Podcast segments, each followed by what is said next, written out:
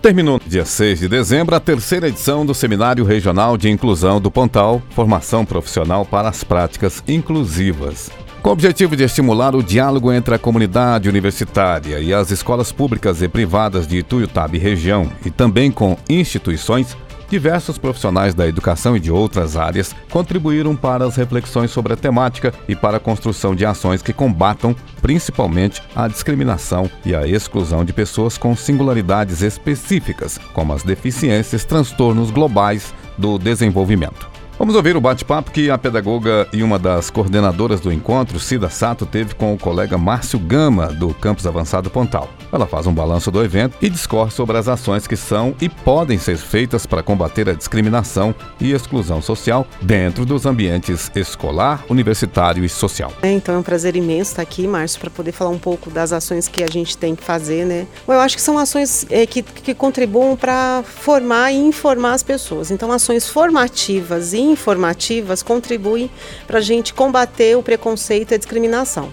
Um exemplo disso é o próprio seminário. Né? O seminário ele informa, porque ele transmite algumas informações ao longo do evento, então as palestras, os minicursos, as oficinas, as contribuem para esse processo de informação. Tem alguns relatos de experiência de professor, né, o trabalho que está sendo feito nas escolas, pesquisa de, de alunos de graduação, de professores. Então, isso é um processo de, também de informação e de formação, porque quando eu pesquiso sobre inclusão, meu olhar também se modifica em relação ao mundo. Então eu penso que esse tipo de ação ele combate, porque a gente não vai combater, não vai acabar de uma hora para outra com preconceito e discriminação, né? A forma como as pessoas veem o outro e o que as pessoas fazem a partir dessa percepção, né? Então, se eu sou uma pessoa, né, que vejo um, uma pessoa com deficiência como alguém inferior, esse é um preconceito. E aí o que, que eu vou fazer? Eu vou agir em função disso, então eu vou discriminar.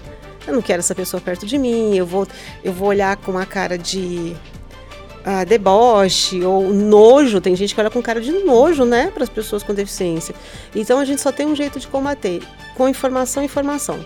Mas também é necessário que o sujeito que ouve as informações queira modificar. Né, a gente não modifica o outro é, enfiando a informação dentro.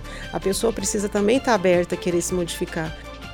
Concluindo, a pedagoga espera que as atividades possibilitem a problematização das temáticas e a construção de propostas significativas a serem desenvolvidas nas instituições representadas pelos participantes do evento. Eu sou Lázaro Martins, até a próxima edição.